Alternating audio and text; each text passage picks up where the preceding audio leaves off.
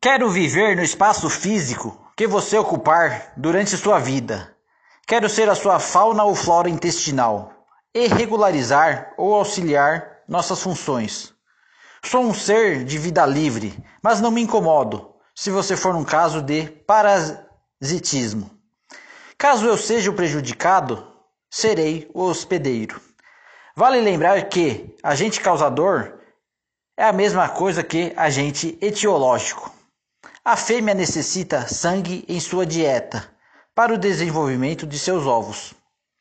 Serei os esporozóitos que invadem a sua glândula salivar.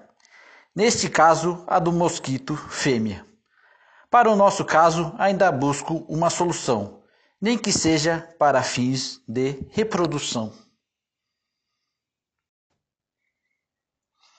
Ela causa a ruptura de minhas hemácias. Esquecerei todas as medidas profiláticas.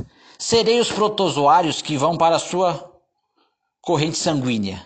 Vou te dar 5 gramas do anestésico pentotal sódico. Sendo o tripanossomo nas fezes, chegarei ao seu sistema circulatório. Vale lembrar que o agente etiológico da doença de Chagas é um protozoário. Protozoário. Vou te dar 50 mililitros de brometo de pancurônio. E que isso não me leve ao manicômio. Não é inseto, como erroneamente eu tinha assinalado na questão. É protozoário, que até onde eu sei, não tem ovário. Vou te dar 50 mililitros de cloreto de potássio.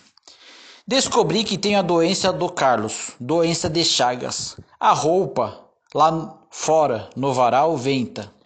Só não sei se peguei através da amamentação ou foi pela sua placenta. Tinha seis anos quando comia carne com cisticerco. Não pense que parasitose e verminose são sinônimos. Hoje em dia não enxergo. O cisticerco me deixou cego. Hoje em dia não enxergo.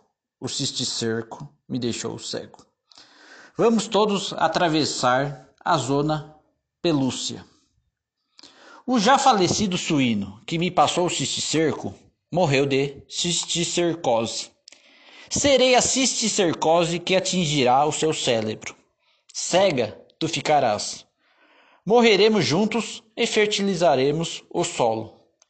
Não conseguiremos enxergar o paraíso, graças ao tal parasita.